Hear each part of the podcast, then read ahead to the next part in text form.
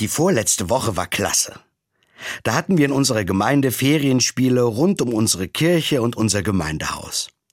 Über 30 junge Leute hatten da jeden Tag viel Spaß mit Sport und Spielen, kreativen Angeboten und spannenden Ausflügen.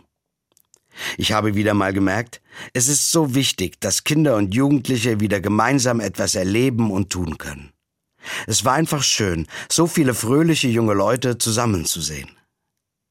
Denn das habe ich in den letzten Monaten oft ganz anders erlebt.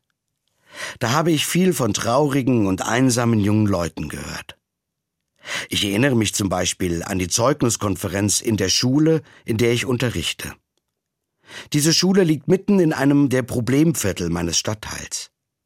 Noch nie ist dort so viel über psychisch kranke oder angeschlagene Schülerinnen und Schüler gesprochen worden. Oder ich kenne einen jungen Erwachsenen, der seine Mitstudierenden noch nie gesehen hat, weil seine Universität bis jetzt nur Online-Unterricht gegeben hat. Eine andere Jugendliche aus meiner Gemeinde war über ein Jahr lang kaum vor ihrer Haustüre, um ihre alte Großmutter vor dem Virus zu schützen. Diese Erfahrungen zeigen mir, Kinder und Jugendliche gehören für mich zu den Verlierern dieser Zeit. Genau deswegen brauchen sie jetzt unsere besondere Aufmerksamkeit. Dabei ist für mich wichtig, erst einmal zuzuhören. Wo immer ich Jugendlichen oder Kindern begegne, frage ich sie, wie ging's dir in den letzten Monaten? Allein dieses Erzählen tut schon gut.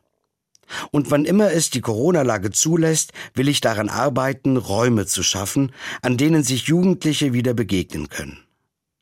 Unsere Gemeinderäume haben genug Platz dafür. Heute, am Internationalen Tag der Jugend der UNO, gilt für mich mehr denn je.